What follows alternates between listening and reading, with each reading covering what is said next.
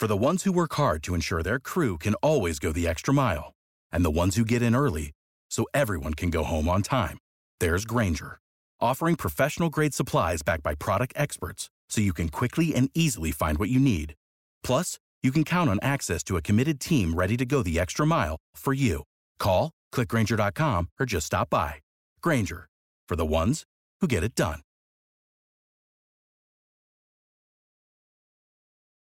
With the Lucky Land slots, you can get lucky just about anywhere.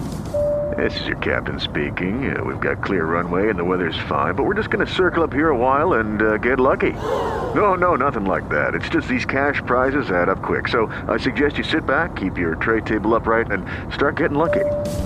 Play for free at LuckyLandSlots.com. Are you feeling lucky? No purchase necessary. Void where prohibited by law. 18 plus terms and conditions apply. See website for details.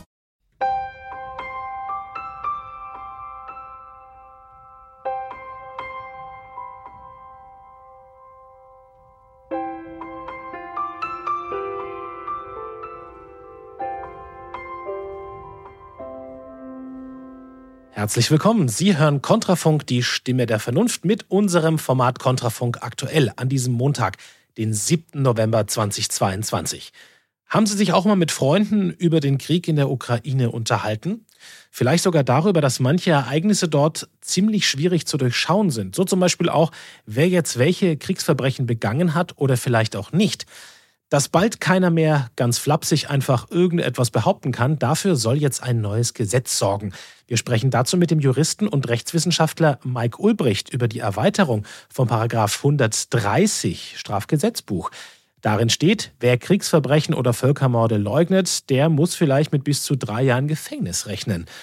Dann, in Anbetracht der drohenden Energiekrise, ist heute Professor André Tess von der Uni Stuttgart zu Gast. Er und zahlreiche andere Wissenschaftler werben mit der Stuttgarter Erklärung für ein Weiterlaufen lassen dreier Atomkraftwerke. Wir hören vom Politikexperten und USA-Kenner Peter Hane, wie die Lage in den Vereinigten Staaten einen Tag vor den Midterms ist. Und in der Medienschau hat Kontrafunk-Kollege Tom Wellbrock die aktuellen Meinungen und Kommentare für Sie aufbereitet. Ich bin Gernot Danowski. Schön, dass Sie dabei sind.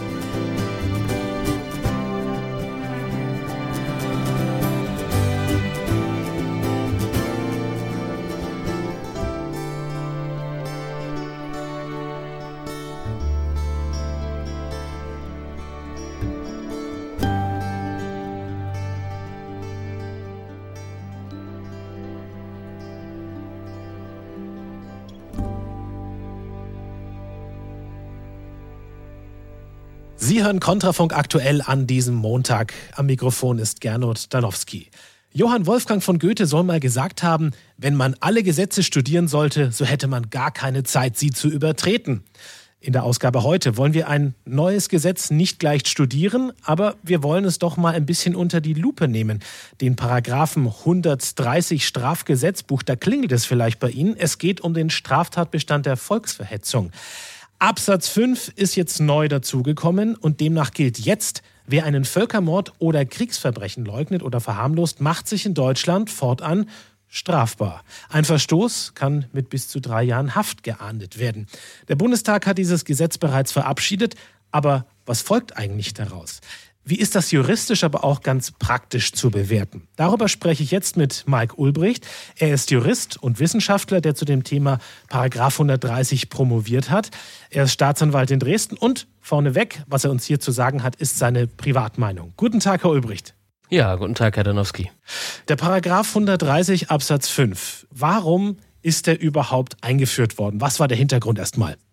Ja, der Hintergrund laut Gesetzgeber ist, dass die EU ein sogenanntes Vertragsverletzungsverfahren eingeleitet hat, und zwar im Dezember 2021, weil der deutsche Gesetzgeber eine Richtlinie zur Bekämpfung von Fremdenfeindlichkeit und Rassismus nicht vollumfänglich umgesetzt habe. Betroffen von diesem Vertragsverletzungsverfahren sind auch noch Ungarn und Luxemburg. Und dem wollte der Gesetzgeber jetzt hier begegnen, indem er dann noch in einem sogenannten Omnibusverfahren, wie das so schön jetzt benannt worden ist, hier auf schnelle Weise dem Abhilfe schafft und im Prinzip klarstellt, dass die Richtlinie oder beziehungsweise der Rahmenbeschluss, genauer gesagt, hier doch umgesetzt worden. Omnibusverfahren bedeutet ja, dass ein Gesetz in einem anderen Gesetz etwas unauffälliger untergebracht wurde. In diesem Fall war das eigentliche Gesetz das Bundeszentralregistergesetz. Und da gab es eine schnelle Ergänzung zur Änderung des Strafgesetzbuches. Das hatte dann zur Folge, dass es zur Änderung des Paragraph 130 nicht mal eine erste Lesung gegeben hat, weil die erste Lesung zum Bundeszentralregistergesetz ja eben schon gelaufen war. Ja, Herr Ulbricht, ist das nicht sehr problematisch von der Art des Gesetzgebungsverfahrens, wie das durchgeführt wurde? Ja, also aus meiner Sicht, und das habe ich damals auch in meiner Dissertation mit dem Titel Volksverhetzung und das Prinzip der Meinungsfreiheit ausführlich dargelegt. Es ist fast kennzeichnend leider für diesen Paragraphen 130 StGB, dass er hier mit ungewohnter Eile beschlossen wird. Mein damals untersuchter Absatz 4 wo es um das Gutheißen und Verherrlichen der nationalsozialistischen Gewalt- und Willkürherrschaft ging, der wurde in nur 44 Tagen wirksam verabschiedet. Also von der Einbringung des Gesetzesentwurfs bis zur Inkrafttreten, also bis zur Verkündung des Gesetzes, nur 44 Tage. Wenn man sich jetzt den üblichen Durchschnitt in dieser Legislaturperiode anschaute, dann wird man sehen, dass der übliche Durchschnitt bei 220 Tagen, also fünfmal so lang war wie bei der Verabschiedung des Paragraphen 130 Absatz 4. Und das ist, wenn man sich dann vor Augen hält, dass das Bundesverfassungsgericht immer die Meinungsfreiheit als schlechthin konstituierend für die freiheitlich-demokratische Grundordnung anschaut oder als solche beschreibt, dann ist das schon bemerkenswert und ein Stück weit auch bedenklich, dass hier Meinungsbeschränkungen, Meinungsverbote in so kurzer Zeit und fast ja überhastet verabschiedet werden, ohne dass man sich hier ausführlich damit beschäftigt. Also zum Absatz 4, den ich intensiv untersucht habe, hat es zum Beispiel noch eine Sachverständigenanhörung gegeben. Das hat man hier gänzlich weggelassen. Und auch überhaupt diese erste Lesung und auch selbst in der zweiten und dritten Lesung haben die Fraktionen Linke, FDP, CDU und SPD ihre Reden lediglich zu Protokoll gegeben. Das heißt also, da ist überhaupt keine öffentliche Aussprache im Bundestag abgelaufen, wenn nicht dann die anderen Fraktionen AfD und Grüne hier überhaupt öffentliche Reden gehalten hätten. Das halte ich für problematisch eben. Also, Sie sehen die Art und Weise, wie das Gesetz zustande gekommen ist, in der Geschwindigkeit als problematisch an. Gehen wir mal in den Inhalt. Gibt es da etwas, wo man sagen könnte, ach, dieser Absatz 5, der ist schon, er wäre vielleicht sogar überflüssig. Braucht man den überhaupt? Ja, das ist in der Tat eine spannende Frage. Die Regierung selbst sagt, wir brauchen ihn eigentlich nicht. Es ist lediglich eine Klarstellung. Also das Bundesministerium der Justiz hat hier am 28.10. nochmal so eine im Prinzip FAQ-Regelung ausgebracht, also so eine, eine Mitteilung, Pressemitteilung, zu der man sich dann nochmal verhält, ob jetzt eine Straferweiterung stattgefunden hat.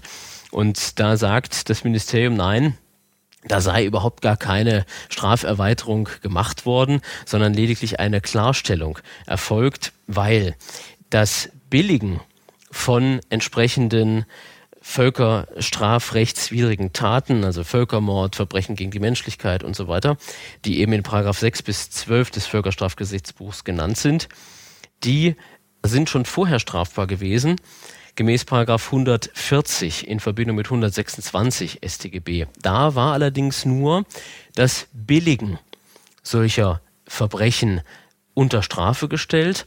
Das hat auch die EU-Kommission in diesem Vertragsverletzungsverfahren moniert und hat gesagt, ja, die Bundesrepublik muss auch noch das Verharmlosen also das gröbliche Verharmlosen und das Leugnen solcher Verbrechen unter Strafe stellen.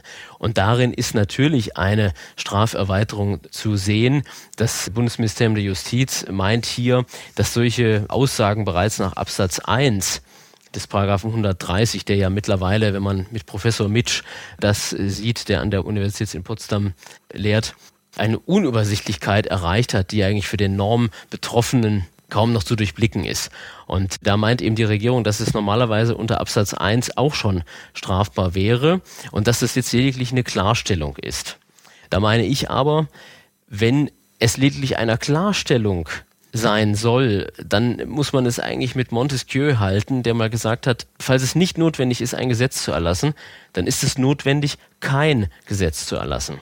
Weil gerade im Bereich der Meinungsfreiheit ist es eigentlich bedenklich, wenn man so kolorierende, ausmalende Tatbestände schafft, womöglich nur Signale setzen möchte, symbolische Gesetzgebung machen möchte und am Ende aber daraus ja doch die ein oder andere Strafbarkeit auch folgen kann.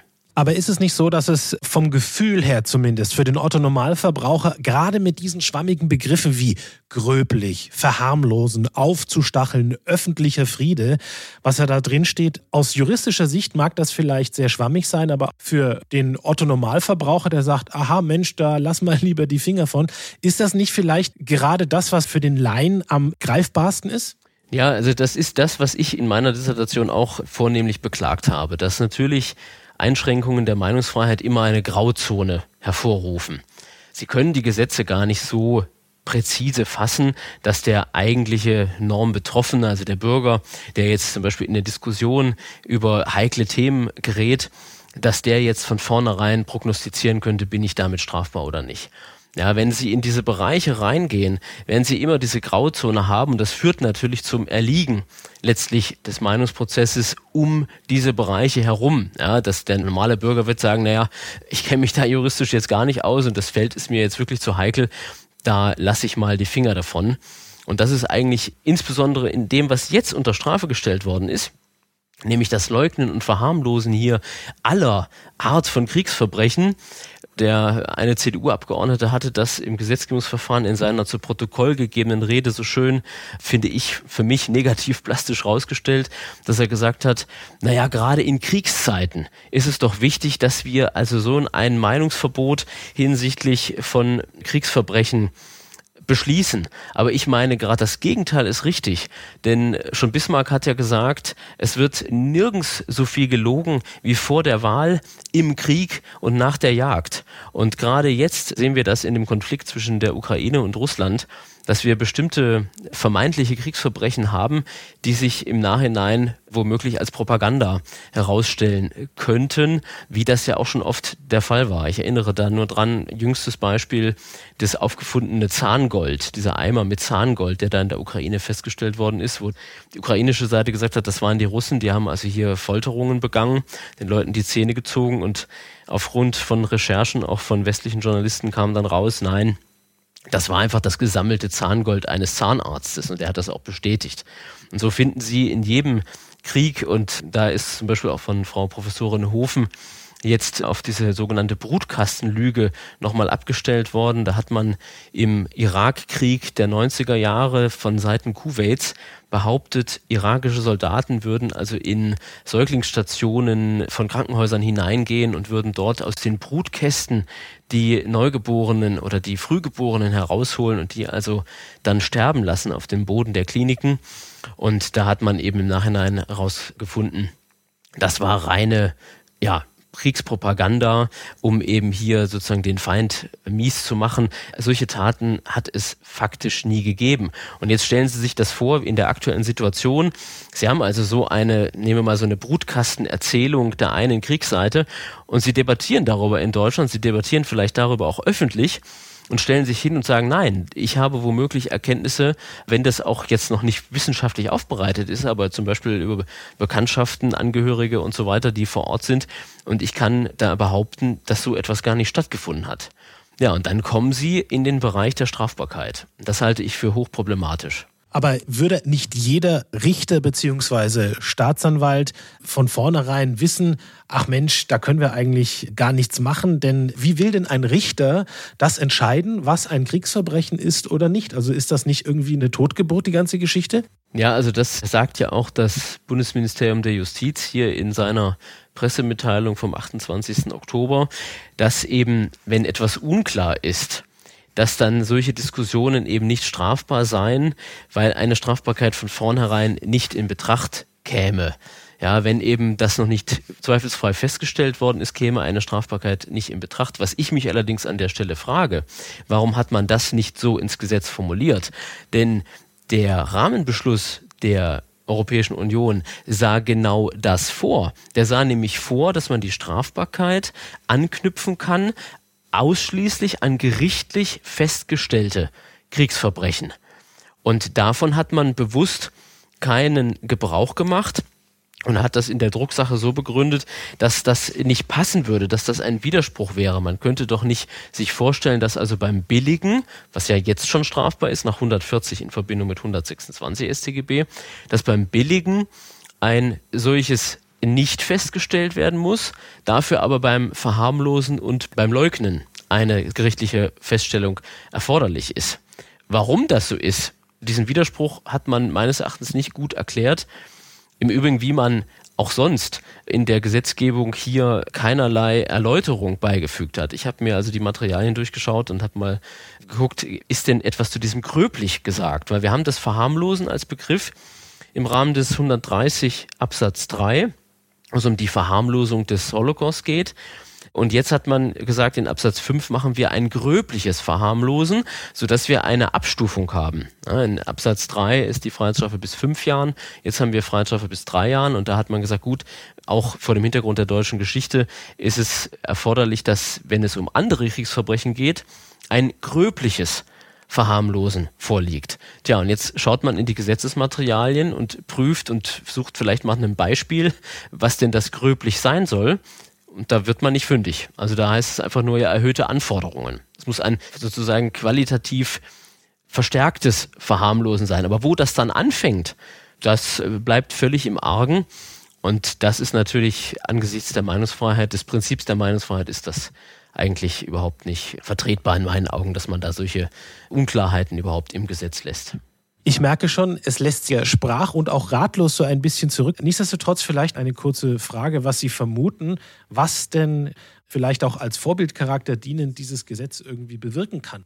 Was jetzt die tatsächliche Folge ist, kann man nur bislang mutmaßen. Die Gefahr, die ich sehe, ist, man hat bei dem 130 Absatz 4, da ging es um die Störung des öffentlichen Friedens. Und da hat das Bundesverfassungsgericht gesagt, naja, diese Störung des öffentlichen Friedens, die wird vermutet. Die wird vermutet, wenn ich also den Nationalsozialismus, also die Gewalt- und Willkürherrschaft, wenn ich die in irgendeiner Form gutheiße, dann vermuten wir die Störung des öffentlichen Friedens. Und sowas ist meines Erachtens auch hier zu befürchten, dass die Amtsgerichte, die sowas dann zu entscheiden haben, einfach hier davon ausgehen und sagen, naja, sowas ist allgemeinkundig. Also, dass sie gar keine große Beweiserhebung darüber machen werden, sondern dass sie schon sagen, naja, wer hier entsprechend diese Verbrechen anspricht, unabhängig davon, ob die stattgefunden haben oder nicht, der stachelt ja womöglich, wie es in der Norm heißt, zu Hass oder Gewalt oder das ist geeignet dazu. Das heißt also, sie könnten in das Problem hereingeraten, dass sie zum Beispiel vermeintliche oder fiktive Kriegsverbrechen jetzt hier gutheißen oder verharmlosen, die es nie gegeben hat, aber trotzdem dafür bestraft werden, weil die Gerichte sagen, ja, aber das war ja geeignet, zu Hass oder Gewalt gegen diese Personen, die dort von dem Kriegsverbrechen betroffen waren, aufzustacheln. Das muss man schauen, aber nichtsdestotrotz werden dann natürlich auch die Angeklagten auf Herz und Nieren und Telegram-Gruppen geprüft, so nach dem Motto, was hat er denn eigentlich sonst noch so gesagt? Ist das möglich, dass das dann irgendwie mit einfließt? Das ist durchaus zu befürchten, dass das mit einfließt, weil sie ja immer auch den subjektiven Tatbestand bei solchen Strafnormen prüfen müssen, also das, was sozusagen im Kopf des Täters sich abspielt. Und da wird man dann sicherlich auch zurückgreifen auf das, was er sonst so, ne? Die Gesinnung, das ist ja das, was ich auch zu dem 130 Absatz 4 schon kritisiert habe, dass letztlich der Schritt in das Gesinnungsstrafrecht damit eröffnet ist und das ja auch kaschiert wird durch den öffentlichen Frieden. Also der 130 schützt ja den öffentlichen Frieden.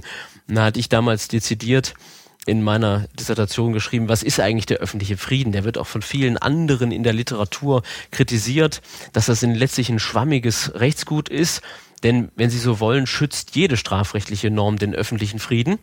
Auch natürlich der Totschlag und Körperverletzung, ja, das schützt auch den öffentlichen Frieden, wenn sie eben auf die Straße gehen und nicht sicher sein können, ob sie den Tag überleben, dann schützt das natürlich auch die Friedlichkeit aller, wenn das gewährleistet wird seitens des Staates.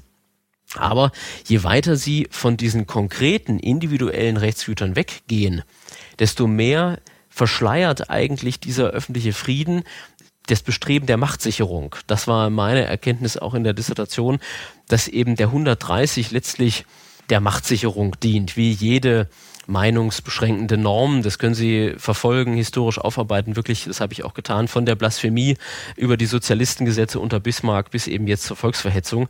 Wenn Sie sich vorstellen, dass die Volksverhetzung oder der Paragraph seit 1872 bis 1960 unverändert galt und man immer damit sozusagen den politischen, den jeweils politischen Gegner verfolgen konnte und das unter dem Deckmantel der Verhinderung einer Störung des öffentlichen Friedens, dann sehen Sie, dass solche Strafnormen letztlich absolut schwammig sind. Wir haben angefangen mit einem Zitat von Johann Wolfgang von Goethe, der gesagt haben soll, wenn man alle Gesetze studieren sollte, so hätte man gar keine Zeit, sie zu übertreten. Beim Paragraph 130 Absatz 5, da wissen wir vielleicht gar nicht, wann oder ob wir ihn übertreten haben. So schwammig ist das Ganze formuliert. Darüber habe ich gerade gesprochen mit Mike Ulbricht. Er ist Jurist und Wissenschaftler, der zum Thema Paragraph 130 promoviert hat. Herzlichen Dank für Ihre Zeit, Herr Ulbricht. Aber gerne, Herr Danowski.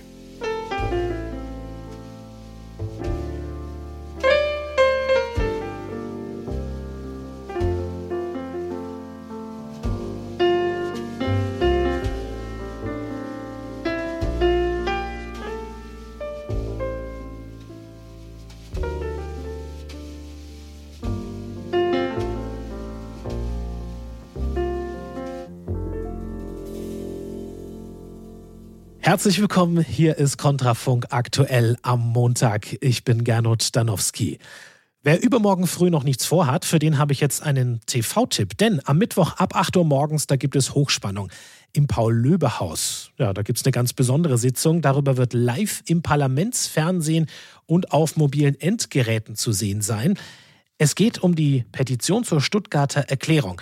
In der Hauptrolle sehen Sie aber nicht Heino Ferch oder Till Schweiger, sondern Professor Dr. André Tess von der Universität Stuttgart. Hallo, Herr Tess. Schönen guten Tag, Herr Danowski. Kommen wir erst mal zur Stuttgarter Erklärung. Was genau ist das bitte nochmal?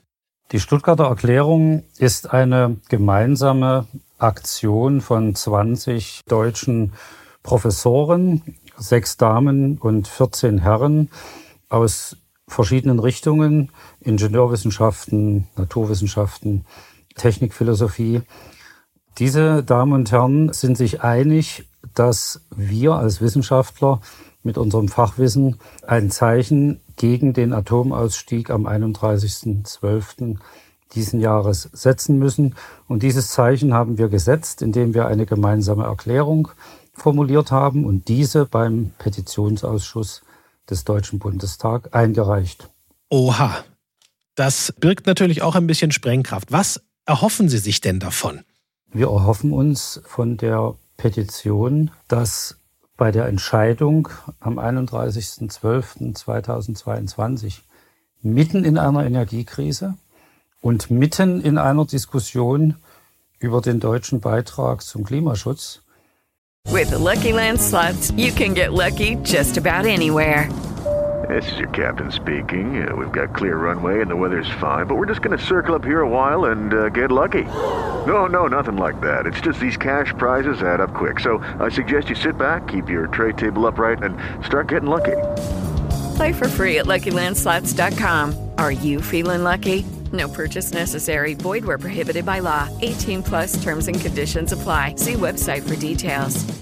Judy was boring. Hello. Then Judy discovered ChumbaCasino.com. It's my little escape. Now Judy's the life of the party. Oh, baby, Mama's bringing home the bacon. Whoa, take it easy, Judy.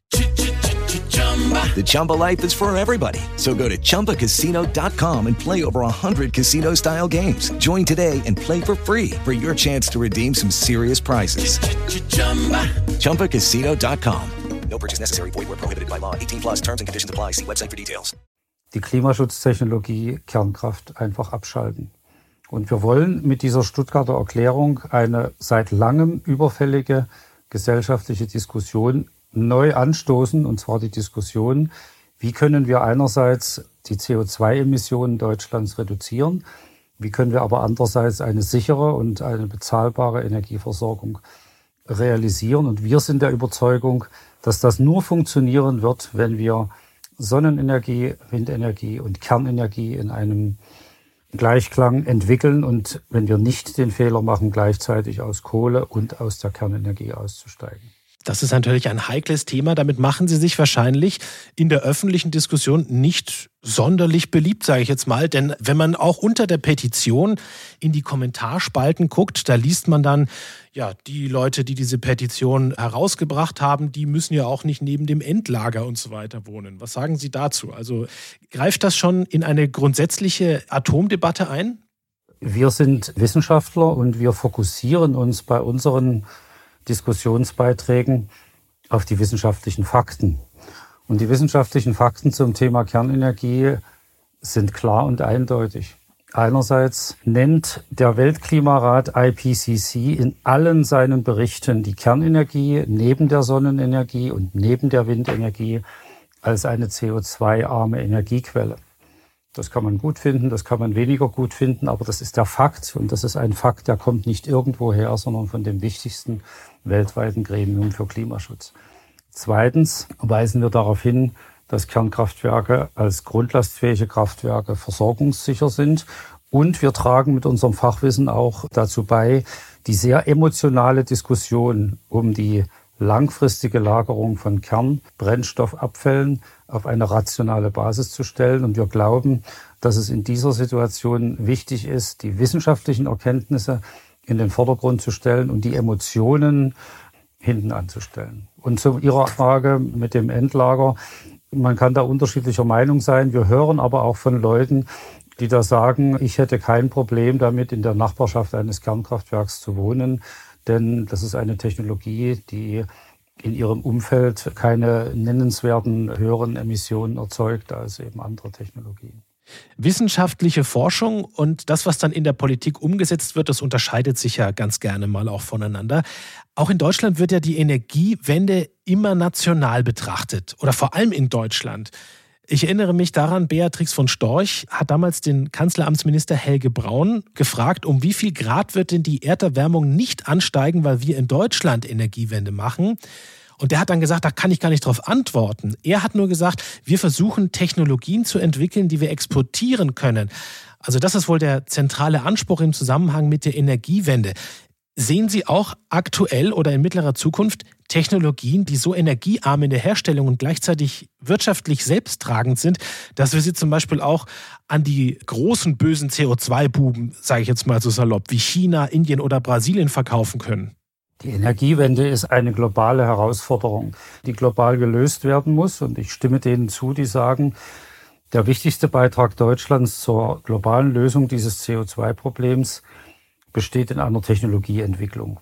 Und man kann als Forscher in Deutschland, und als bin ich ja, kann man durchaus stolz sagen, dass die deutsche Forschung in den Bereichen Windenergie, Solarenergie, Batterietechnologie, Energiespeichertechnologie und auch Wasserstofftechnologie sehr, sehr wichtige Beiträge dazu geleistet hat, den internationalen Stand von Forschung und Entwicklung voranzubringen. Und ich bin absolut überzeugt, dass der wichtigste Beitrag, den wir Deutschen, wir deutsche Forscher leisten können in dieser Technologieentwicklung besteht, die dann hoffentlich preiswert wird und dann weltweit ausgerollt werden kann. Also es ist definitiv ein globales Problem und kein nationales. Das schon, nur ist denn schon etwas in Sicht, wo man sagen kann, dass es in Deutschland so günstig herzustellen, beziehungsweise die Technologie um die werden sich alle reißen, also den Game Changer sozusagen. Die Lösung, dass auch China sagt, Mensch, das ist für uns nicht zu teuer, einfach nur für Milliarden irgendwelche Windparks irgendwo hinzustellen, sondern etwas Praktikableres, das einfach sehr attraktiv ist für die großen CO2-ausstoßenden Länder.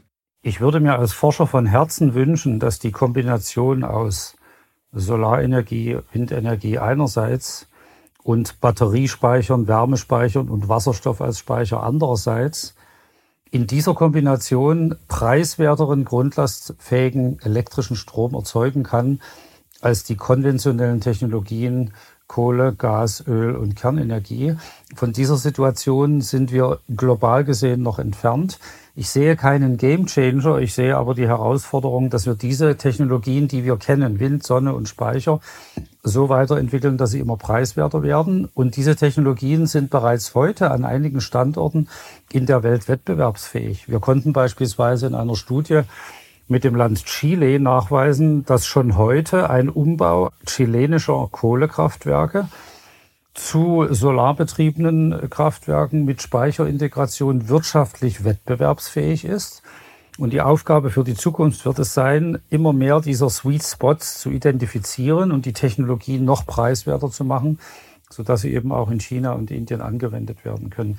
Insgesamt glaube ich, dass wir eine Mischung brauchen werden aus Wind, Sonne, Kernenergie und auch fossilen Energieträgern mit CO2-Abscheidung. Und es muss dann jedes Land individuell schauen, was für dieses Land, für diese Region die optimale Mischung ist. Für wie lange würden Sie denn sagen, sollte man die Kernkraftwerke denn noch weiterlaufen lassen? Unsere Forderung in der Stuttgarter Erklärung fordert von der Bundesregierung zum einen drei Kernkraftwerke, die ursprünglich bis 31.12. und dann bis 15.04. laufen sollen, so lange laufen zu lassen, wie wir das für die Versorgungssicherheit und für die Erfüllung der Klimaziele brauchen. Und wir fordern zweitens, dass man, sofern es technisch möglich ist, auch die drei bereits stillgelegten Kernkraftwerke für die Versorgungssicherheit und für die CO2-Reduktion weiterlaufen lässt. Und ich betone, dass wir kein Enddatum nennen, sondern wir glauben, dass auch langfristig eine Mischung aus Wind, Sonne und Kernenergie gerade für Deutschland mit den klimatischen Bedingungen wichtig ist. Ohne eine solche Mischung werden wir nach meiner Überzeugung weder Energiesicherheit bekommen, noch werden wir die Klimaschutzziele erreichen. Jetzt gucken wir gleich mal auf übermorgen, auf die Anhörung. Wie groß sehen Sie denn die Chancen, dass Sie Gehör finden und dass Sie einen Einfluss nehmen können? Wir nehmen bereits durch die Stuttgarter Erklärung Einfluss. Und wir freuen uns darüber, dass diese Stuttgarter Erklärung in der Bevölkerung außerordentlich positiv aufgenommen wurde. Umfragen zeigen schon heute, dass ein großer Teil der Bevölkerung eine Weiternutzung der Kernkraftwerke befürwortet. Und wir sind uns im Klaren, dass eine Stuttgarter Erklärung allein nicht darüber entscheiden wird, was mit unseren Kernkraftwerken passiert. Wir glauben aber, dass wir als Wissenschaftler mit unserer wissenschaftlichen Expertise, die aus Energieforschung, Technik, Philosophie, Biologie, Ökonomie besteht, dass wir mit dieser wissenschaftlichen Expertise die Faktenbasis dafür bereitstellen, um in der Bevölkerung klarzumachen, dass die Kernenergie eine von mehreren Technologien ist und dass wir sie brauchen. Ob die Anhörung am 9.11.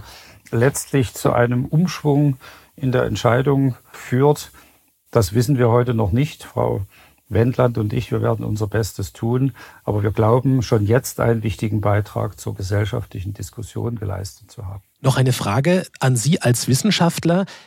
Wie groß sehen Sie denn in Deutschland die Gefahr einer zunehmenden Politisierung der Wissenschaft durch die Absenkung der Grundfinanzierung zum Beispiel und Umstieg auf Drittmittel, so vor dem Hintergrund, dass Forscher Drittmittel immer beantragen müssen, indem sie bereits beim Antrag darlegen müssen, wie das politisch gesetzte Ziel erreicht wird.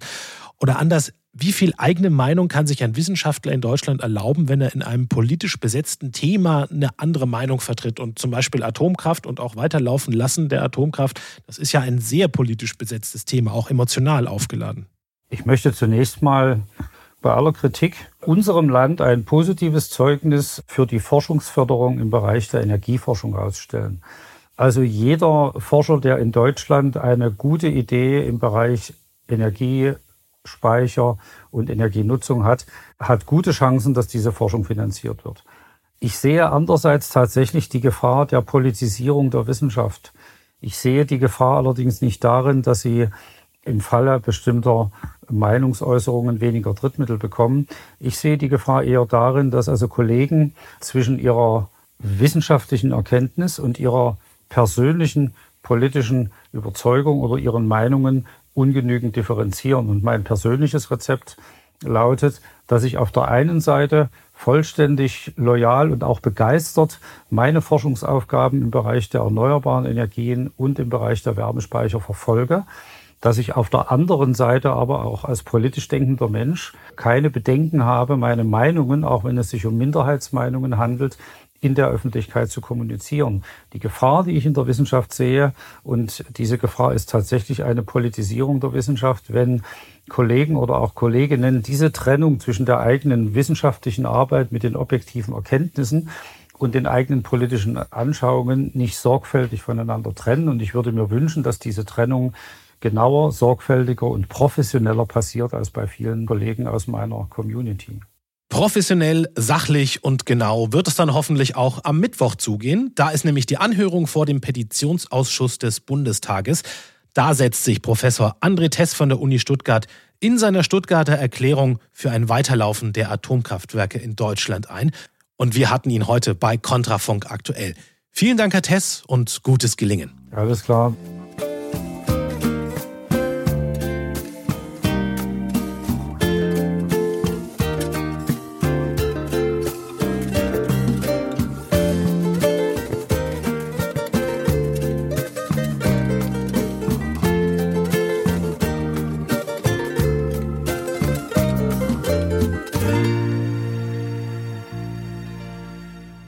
Sie hören Kontrafunk aktuell. Heute ist Montag, der 7. November. Fußballfans wissen, alle zwei Jahre ist entweder Welt- oder Europameisterschaft.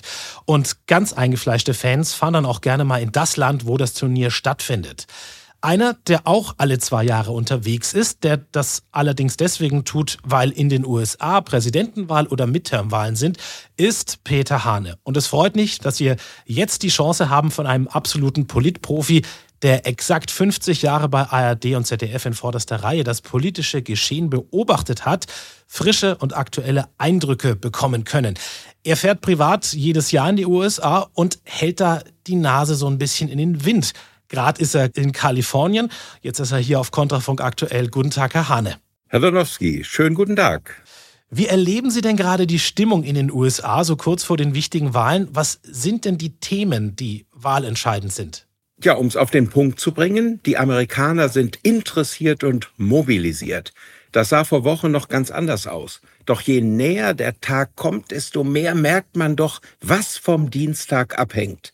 Sollten die Republikaner beide Häuser des Resses erobern, also nach dem Repräsentantenhaus, das sie ja schon haben, auch den Senat, dann wäre Präsident Biden politisch erledigt.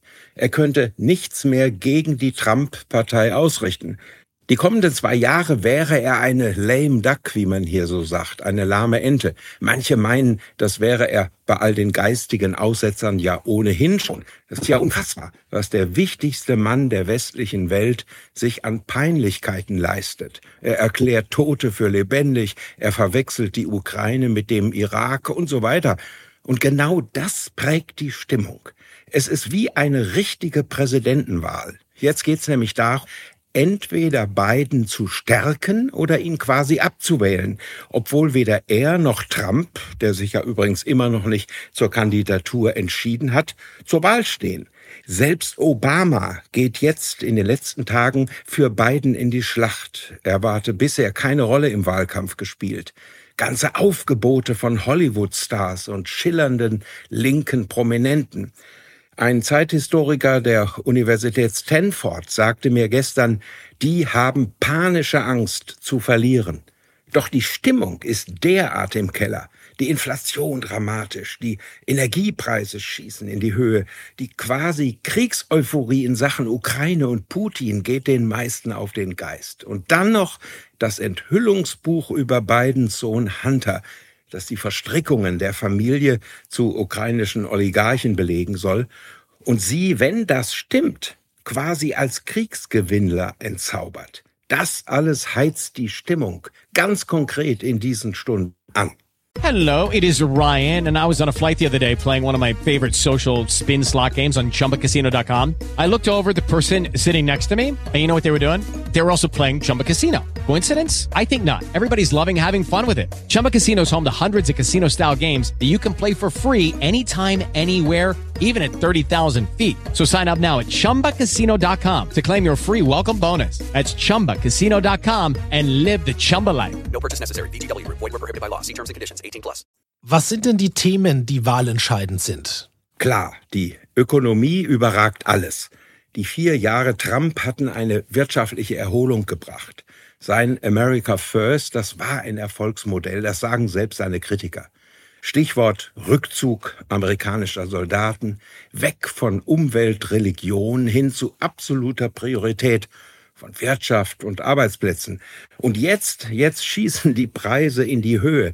Ich sehe kaum noch deutsche Touristen hier, fast nur Asiaten, vor allem aus China, hier in Kalifornien. Urlaub kann sich kaum mehr einer leisten. Die Hotelpreise haben sich teilweise verdoppelt. Und dann ein Thema, was in Deutschland schon abgehakt ist, wenn man den Nullwiderstand von CDU oder CSU dazu sieht.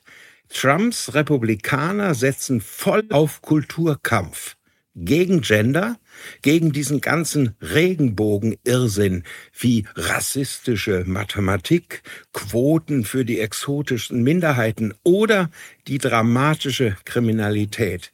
Ich komme ja gerade aus San Francisco, nur mal ein kleines Beispiel. Da wird Ladendiebstahl erst ab 600 Dollar verfolgt, weil sich sonst die Schwarzen diskriminiert fühlen könnten. Das ist doch einfach irre. Ein liberaler Hotelmanager sagte mir, ich wähle nie wieder die Demokraten. Ein ganz großes Thema ist die Abtreibung. Und es ist absoluter Blödsinn zu behaupten, das sei hier zugunsten der Demokraten längst entschieden. Nein, selbst der linke Bernie Sanders warnt jetzt vor ein paar Tagen seine Freunde, sie hätten die Wucht dieses Themas völlig unterschätzt und selbst weiße Frauen zu den Republikanern trieben.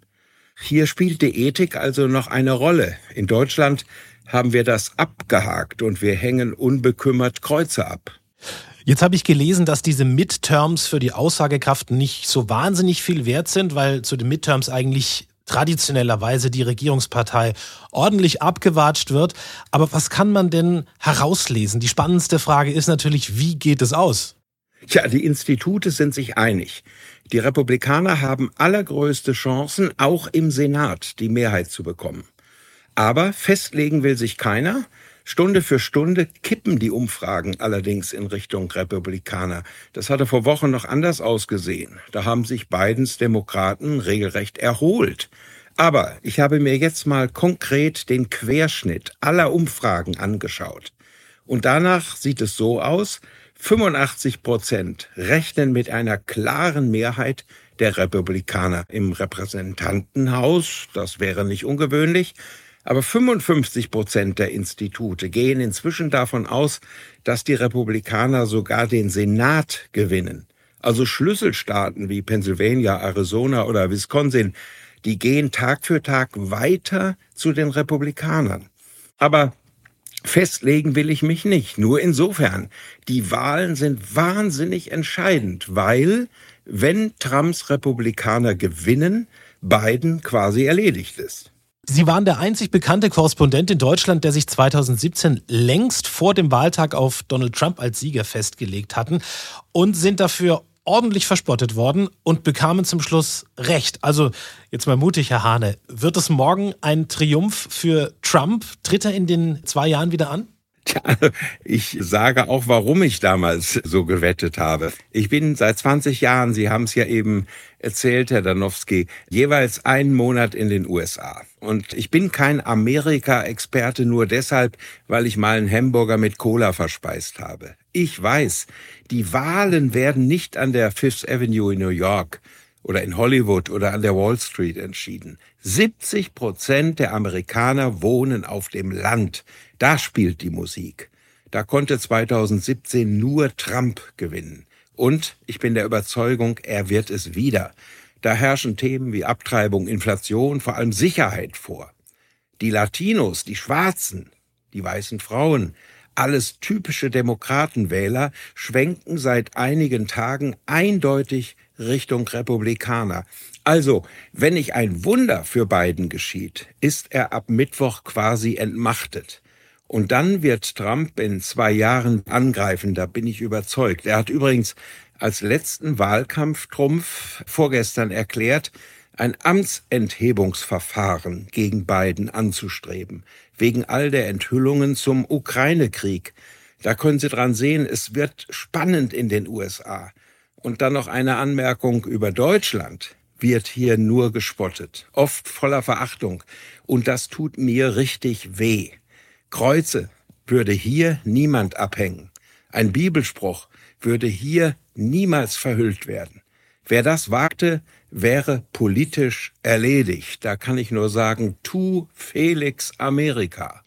Also, es liegt ordentlich Spannung in der Luft. Morgen sind die Midterms, die Vorwahlen in den USA. Und wenn die Republikaner gewinnen, dann wird es sehr, sehr schwer für Präsident Biden zu regieren oder irgendetwas durchzubekommen. Morgen ist es soweit und nach der Wahl, da werden wir uns bei Ihnen natürlich wieder schlau machen, wie es da weitergeht. Danke an dieser Stelle, Herr Hane, und Grüße nach Kalifornien. Tschüss.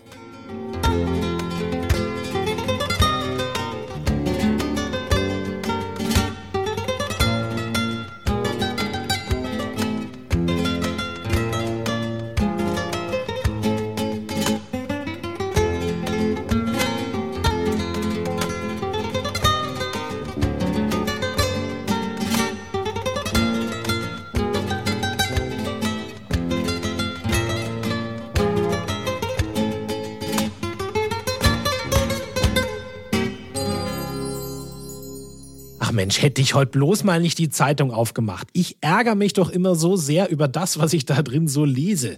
Ja, das kennen Sie vielleicht auch. Haben Sie sich heute auch schon wieder geärgert? Und damit herzlich willkommen zurück bei Kontrafunk aktuell. Ja, ja, ich weiß, es ist wichtig zu wissen, was in den sogenannten Mainstream-Medien steht. Man muss schließlich informiert bleiben. Aber man muss es ja mit den Mainstream-Medien nicht übertreiben. Wir bei Kontrafunk aktuell suchen deswegen Meldungen, die Sie nicht überall zu lesen und zu hören bekommen. Extra dafür machen sich eigens ausgebildete Perlentaucher auf die Suche nach Zitaten, Meldungen, Kommentaren und Artikeln, die sie in großen journalistischen Gewässern vielleicht nicht finden. Unser heutiger Perlentaucher, der sich die Flossen und den Schnorchel schon mal angelegt hat, ist Kontrafunkkollege Tom Wellbrock. Hier ist unsere ganz besondere Medienschau für Sie. Alles ist ganz schlimm und außerdem noch viel schlimmer. Seit wir im Dauerkrisenmodus sind, sind sie vorbei, die Beteuerungen, dass wir im besten Deutschland aller Zeiten leben. Nein, es kann gar nicht bedrohlich genug sein. Dauerbrenner natürlich der Klimawandel. Die Zeit hat allerdings unrealistische Horrorszenarien entdeckt, die folgenreich waren und sind. So lesen wir seine Berater mussten tricksen, um den damaligen britischen Premierminister Boris Johnson von der Dringlichkeit des Klimaproblems zu überzeugen. Im Januar präsentierten sie ihm auf elf Schaubildern Prognosen zur globalen Erwärmung. Besonderen Eindruck machte ein Szenario, das besondere Umweltveränderungen in Aussicht stellte. Das RCP 8.5 Klimaszenario. Es zeigte einen Meeresspiegelanstieg von einem Meter bis Ende des Jahrhunderts. Sehr wichtig sei die Lektion gewesen, erzählte Johnson. Was der Premierminister wohl nicht ahnte, das präsentierte Extremszenario RCP 8.5 haben Wissenschaftler längst als unrealistisch überführt. Dennoch nutzen es Regierungsstellen in Großbritannien ausgiebig. Anpassen oder sterben, erklärte die britische Umweltbehörde unter Berufung auf RCP 8.5.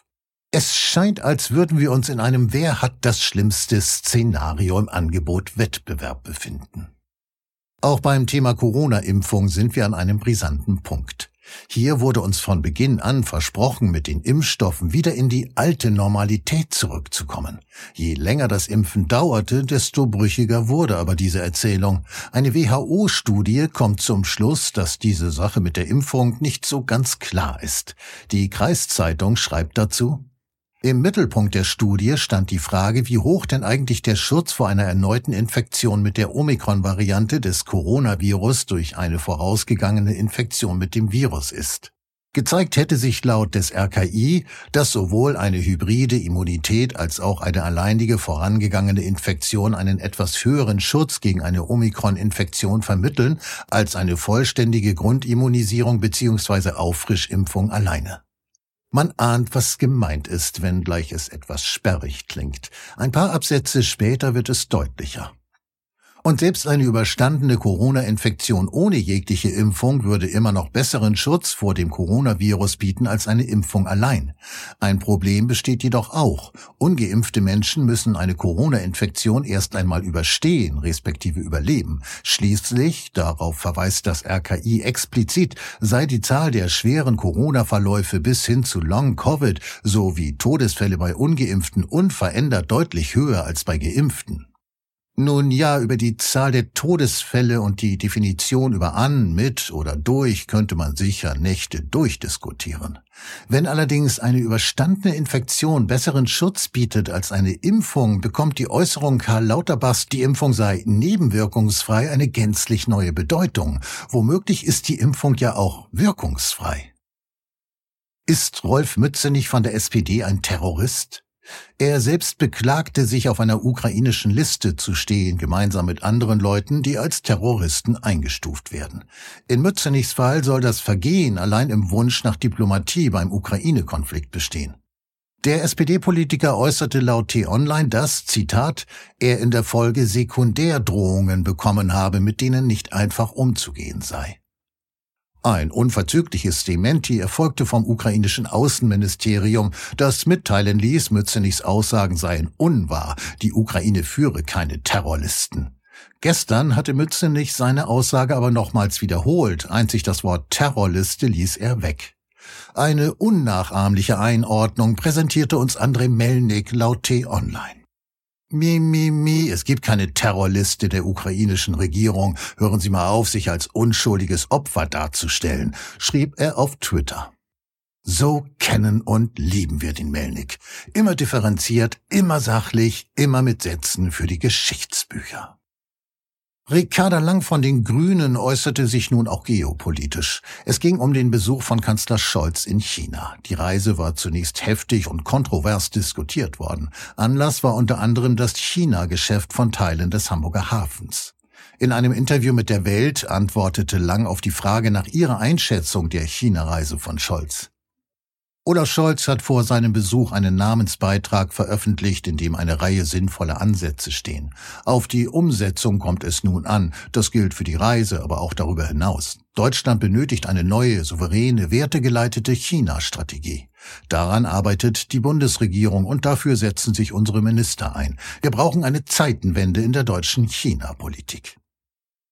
Und da ist sie wieder, die Zeitenwende. Diesmal mit chinesischem Anstrich. Leider hakte die Welt nicht nach, so dass offen bleibt, wie diese Zeitenwende aussehen soll.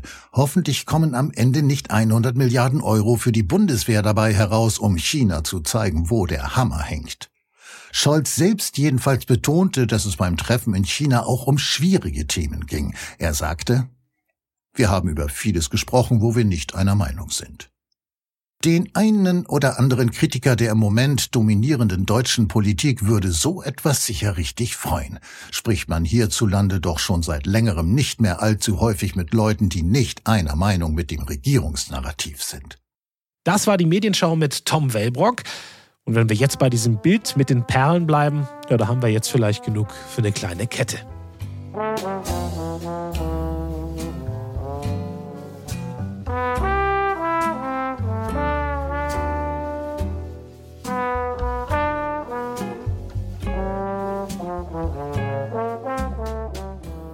Das war's auch schon wieder mit Kontrafunk aktuell am Montag.